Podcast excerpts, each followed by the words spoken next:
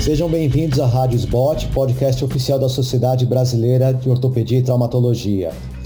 Hoje teremos mais um episódio do programa Controvérsias em Ortopedia, com o tema lesões irreparáveis do manguito rotador em pacientes jovens, transferência muscular ou reconstrução da cápsula superior.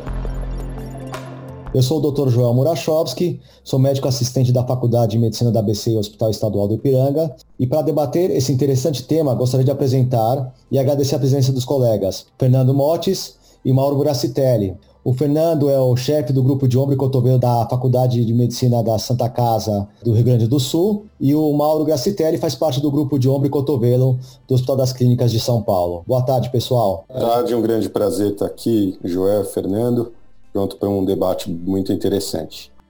Boa tarde a todos, é um prazer estar com vocês aqui e agradeço o convite. Esse tema é um tema muito interessante de ser abordado e os dois colegas são excelentes médicos especializados nessas áreas de lesões irreparáveis do manguito rotador. É, vocês acham, a pergunta é para os dois, que quando a gente fala no tratamento de lesão irreparável do manguito rotador, essas duas técnicas são confluentes ou são indicações diferentes? Fernando, começa você. É, eu estava discutindo isso com o Mauro na semana passada. Eu acho que tem uma, um pouco de overlap, assim, um pouquinho de sobreposição das indicações. Interessante que são técnicas totalmente diferentes, com princípios totalmente diferentes, para indicações é, que muitas vezes se sobrepõem, acho que sim. E daqui a pouco até com resultados parecidos, então é interessante o debate muito por isso. Mauro? Eu acho que elas, eu, eu vejo ela como, elas como, como complementares, na verdade. Eu, eu enxergo que as indicações, elas, apesar de, isso é a minha opinião, porque na literatura existe uma controvérsia muito grande nisso. É, eu acho que a transferência e a reconstrução da cápsula poderiam até ser feitas juntas é, porque eu acredito que elas são complementares com indicações diferentes. Eu penso muito mais na transferência quando a gente tem déficits dos pilares anterior e posterior isolados, ou predominantemente desses pilares, né, do que quando a gente tem uma situação de apenas uma, uma lesão do supra sem um déficit de rotação externa ativa muito significativo. Perfeito. Eu acho que quando a gente está falando de, dessas duas técnicas, claro que existem as lesões irreparáveis do subescapular, eu acho que a gente tem que se, se preocupar muito mais quando vai discutir essas duas técnicas, lesões pósteros superiores. Né? É, eu acho que eu, eu tenho uma certa relutância, mas eu acredito que quando você vai indicar uma transferência, você precisa ter um déficit de rotação externa. E naqueles casos que você não tem déficit de rotação externa, Fernando, você faz a transferência muscular ou não? É, é, falando nas lesões pósteros superiores, né, é interessante isso, assim. Imagina que o paciente ele tenha o subescapular bom, que é um pré-requisito, né, ele tem um redondo menor bom, então ele não tem déficit de rotação externa, mas eu não sei por que que alguns pacientes sentem mais a ausência do manguito póstero superior, o supra e o infra. E alguns pacientes não sentem tanto essa ausência. É muito variável isso, né? E eu acho que a transferência do grão dorsal, por exemplo, para póstero superior, ele melhora uh, o posicionamento da mão no espaço. Principalmente se pensar em abdução rotação externa. Então, eu acho que o grande dorsal para póstero superior não é uma cirurgia para ganhar rotação externa em adução, mas ele é uma cirurgia para melhorar a abdução rotação externa, melhorar um pouco esse déficit motor do paciente, né?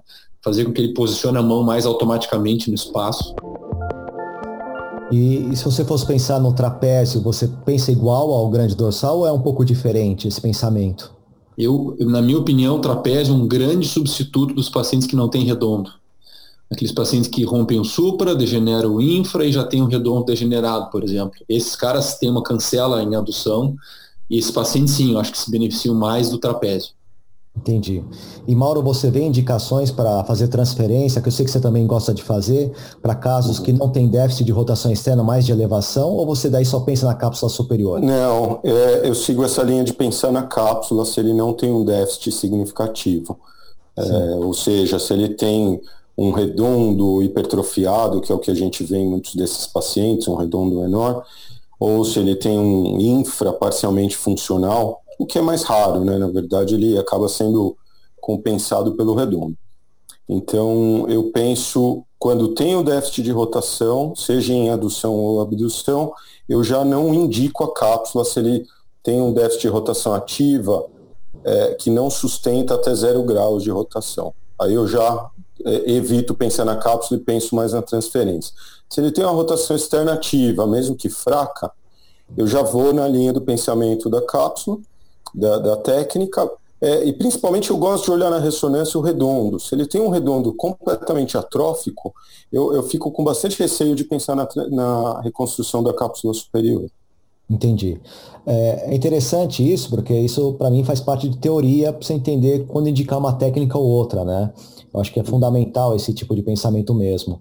É, voltando ao assunto, e se você tem aquele paciente que tem um tendão degenerado do infra, tá certo? E você tem uma indicação de fazer reconstrução da cápsula superior, mas ele tem uma boa rotação externa.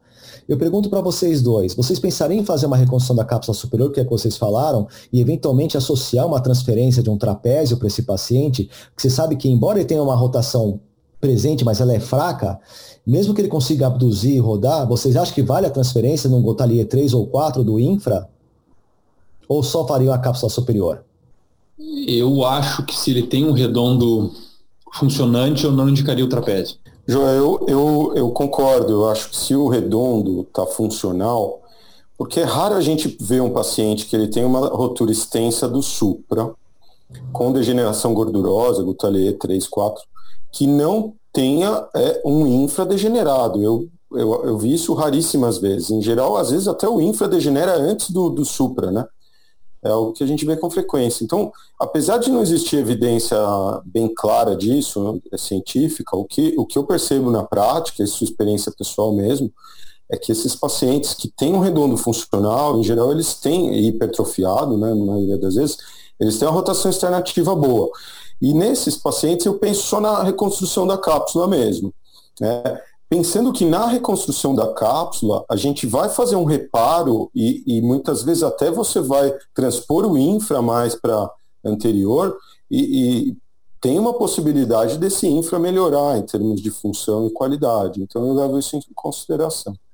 Eu acho interessante o que vocês estão falando, porque se vocês forem ver os últimos trabalhos, especialmente do Bassan, que é quem tem mais estudado isso, ele não leva em conta tanto o redondo menor, né? Ele leva uhum. muito mais em conta essas lesões do infra, porque ele acha que na abdução e rotação externa, o que você vai perder não é o redondo, é, o infra, é a função do infra. E ele acha que você, mesmo que ele esteja com uma boa rotação externa do lado, ele tendo um infra ruim e não conseguindo fazer a elevação, a abdução manter, ou, ou seja, ele tem um drop arm, ele indica para fazer já a reconstrução da do, a transferência do trapézio.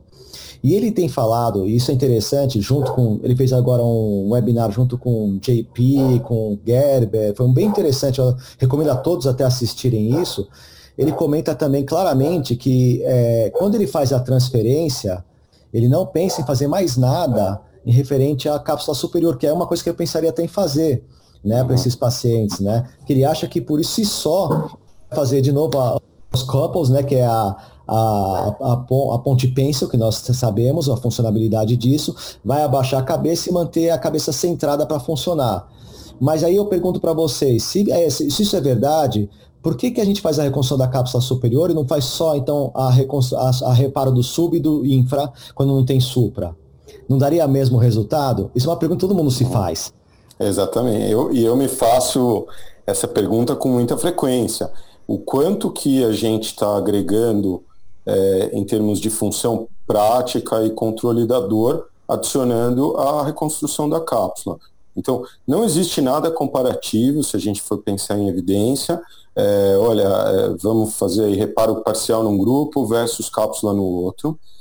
É, o que eu acho interessante, assim, que, que os estudos eles mostram como braços de subgrupo, e a gente tem visto isso na nossa prática também, os pacientes em que a cápsula não cicatriza, que é um percentual variável relativamente alto, esses pacientes, mesmo que você fez a cápsula, você fez um reparo parcial neles. Você reparou o que tiver necessário de sub e reparou o que for necessário de infra. Né? Esses pacientes não têm um ganho funcional tão grande. Né? Óbvio que não é, é a gente não está comparando a mesma coisa, é uma análise é, de subgrupo, que talvez seja já casos que mesmo o reparo parcial isolado não funcionaria. É, então, é, o ambiente biomecânico que a gente tem em potencial com a reconstrução da cápsula, ele é muito mais favorável quanto à ascensão da cabeça do que você fazer um reparo parcial. Agora, não, tem, não temos ainda evidência disso, é algo que, que realmente acho que os próximos estudos vão, vão ter que entrar nessa linha comparativa, até para pensar em custo também, né? Porque são cirurgias com custos muito diferentes, né? É, é, e eu acho que isso tem que ser levado em conta, sim. É, eu acho que o ombro, se a gente pensar no ombro em si, né? O ombro é uma articulação muito móvel. Então, eu acho que algumas lesões talvez a lesão do supra em pacientes de idade seja uma lesão de necessidade, né? Talvez ele precise romper para ter amplitude, né? Como mais, mais, mais ou menos como uma epicondilite lateral. Então, eu acho que ficar preguiando demais, transferindo cápsula, reparando, às vezes está apertando muito uma estrutura que tem que ser naturalmente frouxa, sabe? Então, acho que tem que ter uma ideia, essa ideia do balanço das forças anteriores e posteriores, e ter uma ideia que tem que ser uma articulação com alguma uh, frouxidão, vamos dizer assim, né? Então, eu acho que fora custo, fora técnica, eu acho que transferência, reparo parcial, mais cápsula superior, a gente está botando muita coisa em cima de uma articulação que daqui a pouco tem que ser mais solta, né? E, e quando se fala em, em, em, transferência ou cápsula superior, assim, eu acho que vale lembrar que tem opções ainda antes delas, como assim uma, uma, uma bursectomia com uma dessensibilização subacromial, tenotomia do bíceps, né? Existem cirurgias ainda de alívio da dor. Claro, acho que se a disfunção é motor, a gente teria que entrar com coisas tipo cápsula, transferência, né? Mas às vezes é só uma dor subacromial, tu consegue aliviar com uma, uma bursectomia, uma sinovectomia, tenotomia, enfim. Né? Importante e, e, só para adicionar, Joel, nessa discussão, muitas vezes o tratamento conservador a gente não pode esquecer, porque o tratamento conservador de lesões extensas, com reequilíbrio muscular de musculatura residual que o paciente tem, às vezes traz um sucesso surpreendente. Do mesmo modo que muitos pacientes têm até já artropatia num grau mais progressivo e tem um, uma função muito grande. Eu, sinceramente, eu acho que a gente ainda está engatinhando no sentido biomecânico de entender por que, que indivíduos que têm roturas extensas muitas vezes têm uma função quase normal do ombro, né? Obviamente com uma limitação de força, assim, no extremo, mas alguns subgrupos de pacientes têm uma função muito boa. Por outro lado, outros subgrupos necessitam de um, de um ambiente biomecânico mais estável, mais rígido, para conseguir ter uma função muscular. Então, tem muito desconhecido ainda nessa, nessa área de lesões extensas. Eu acho interessante que vocês comentaram os dois sobre tratamentos adjuvantes na lesões irreparáveis é, que não é o tema nosso de agora, mas é, são, tem que ser sempre lembrados. Tratamento conservador é fundamental nesses pacientes. Depois tentar, é, claro, se ele tiver função, pensar na, tenoto, na tenotomia do bíceps, associada a uma sinovectomia, tuberoplastia, é, funda, é, é uma coisa que vai muito bem, nós sabemos disso, para pacientes que têm função boa, né? É, mas no nosso caso a gente está discutindo pacientes que não estão com função, por isso que a gente indicaria uma técnica ou a outra. Uhum. É, a minha pergunta para vocês é, mas até porque o Mauro comentou isso também na outra aula que ele deu, e eu gostaria da opinião do Fernando de novo também. É, a gente fez um trabalho onde que não foi falado como cápsula superior, e a gente mostrava que fazer a reconstrução é, do manguito usando o bíceps, incluindo o bíceps, mantendo ele preso na tubérculo supraglenoideu e fixando na, no tubérculo maior, de pontos tendão, tendão, incluindo o bíceps, e fixando no tubérculo maior, fazer uma tenodese desse conjunto todo, a gente apresentou muito bons resultados. Isso funciona como uma cápsula superior, onde você faz um tecido por baixo e põe um manguito por cima. É, isso seria uma técnica relativamente fácil de fazer, rápida, e onde você poderia até associar eventualmente, num caso de um tendão do infra bem degenerado, realizar junto a, uma transferência muscular de uma cirurgia que não seria tão complicada. Vocês acham que isso seria uma possibilidade para os pacientes no futuro? Ou vocês não acreditam tanto no bíceps como um adjuvante, embora tenha um trabalho do Tylee que mostra que eventualmente o bíceps pode ser um bom adjuvante usando como uma cápsula superior? A minha dúvida, tanto nessa técnica do bíceps, eu acho que sim, acho que pode ser usado, certamente sim. Uh, mas tanto nela quanto na técnica da cápsula superior, a minha dúvida é como é que esses tecidos vão se comportar nas rotações do ombro. O ombro é uma articulação de muita rotação, né? rotação interna máxima, rotação externa máxima. Como é que esses tecidos vão se comportar? Porque eles vão são ligamentos superiores, teoricamente, que teoricamente restringiriam um pouco as rotações. Enfim, Só para pôr uma lenha na fogueira, né? Mas essa é a minha dúvida. Joel, eu acho que vocês só faltaram divulgar um pouco mais e, e, e fazer um pouco mais de, de vamos dizer assim, é, marketing em cima do que você fez, porque é, eu, eu acredito no bíceps como uma opção muito interessante é, para a reconstrução capsular superior. Esse estudo que você citou do Tali é muito bacana. Ele, ele realmente mostra uma, um potencial parecido com o potencial da, do, do uso da fáscia. É, eu já tive a oportunidade de usar o bíceps também como enxerto. É, recentemente a gente eu operei um caso que eu não tinha solicitado a cápsula porque o, o enxerto de banco porque eu estava é, era uma lesão aparentemente reparável, então eu não estava preparado para isso. E aí é, acabei realizando a reconstrução com, com um resultado bem precoce ainda, mas bem interessante. É, e eu acho que a questão de, de, do bíceps, qual o que eu vejo como o maior problema? O maior problema é a origem do bíceps, né? a origem dele na glenoide. O quanto essa origem na glenoide vai segurar no longo prazo se você não usar nenhum ponto lá. Né? O bíceps, se ele tiver uma condição boa, vamos dizer, anatomicamente, macroscópico, que é o que a gente consegue ver, e a inserção, a origem dele, vamos dizer, tiver ok, eu acho que ele tem um grande potencial. Agora, a maioria desses casos com lesões extensas, eles já têm uma degeneração do lado superior, né? já tem, às vezes, um slap é, degenerativo ou um slap, às vezes, 4, com lesões parciais do bíceps. E aí a gente não pode contar muito com isso, vai ter que olhar para ver se, se é, é, ele tem um aspecto macroscópico que possa dar resistência para essa reconstrução. Mas eu acho que é uma alternativa muito interessante para a gente ter na manga, mais prática e, e tecnicamente um pouco mais fácil. Né? E a questão que você comentou de associar com a transferência, eu acho também que faz muito sentido, muito sentido biomecânico essa associação. Apesar da gente não ter ninguém com experiência ainda é, prática disso no mundo. Né?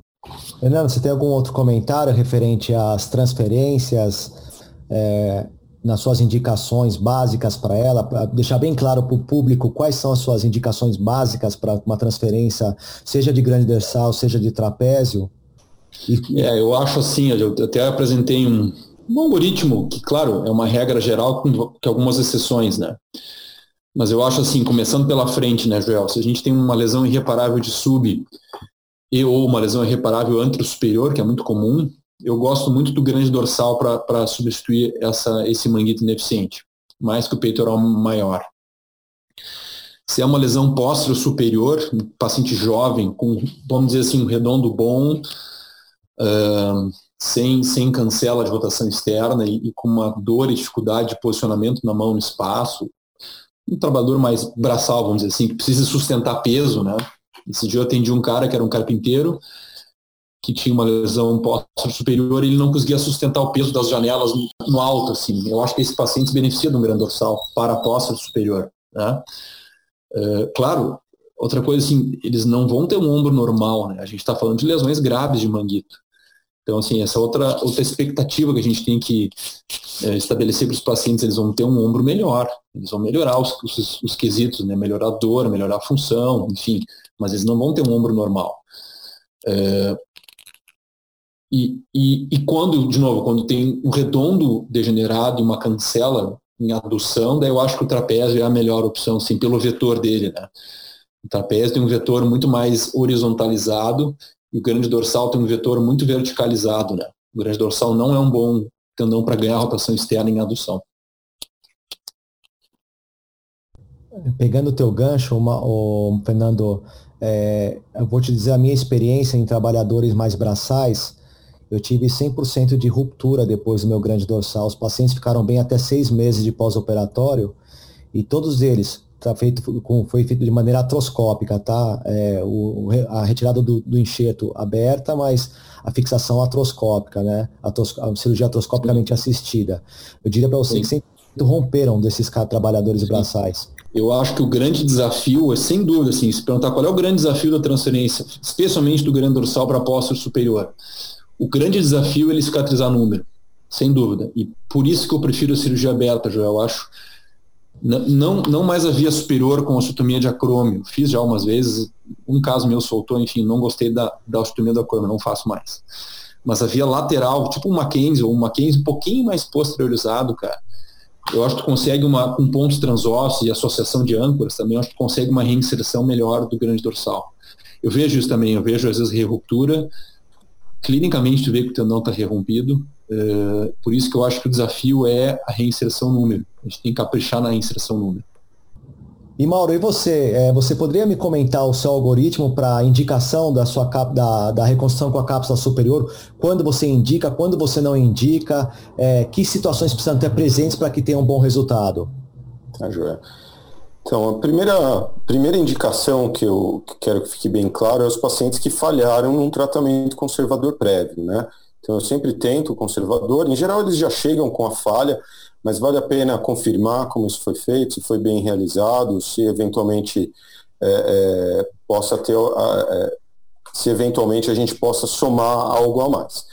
É, Para indicar a cápsula, em geral eu pego os pacientes ativos, é, não tem um limite de idade que a gente usa, Porém, a gente usa um paciente que tem uma função, uma atividade, uma demanda um pouco maior. Né? Evita, assim, pacientes acima de 70 anos, 75 anos, mas se ele for ativo, tiver uma grande demanda, não vejo muito problema. É, em segundo lugar, é um paciente que não deve ter artrose. Esses pacientes que já têm artropatia e pela nossa experiência seriam acima do grau 3 de ramada, 3 ou 4, nós não indicamos mais. No início indicávamos, porém vimos que os resultados não são tão satisfatórios, assim como vários outros é, autores na literatura também viram isso. É, e, e, por último, o paciente deve ter um subescapular funcional e é, que seja pelo menos reparável. A gente evita essa cirurgia em pacientes que têm um subescapular irreparável ou com grande degeneração gordurosa, acima de 3 de Gutalier. E o paciente tem que ter algum grau de funcional, é, algum grau funcional de rotação externa ativa, o que a gente usa aleatoriamente como critério, com base do, na experiência do Burkett, é acima de zero graus de rotação externa ativa em neutro.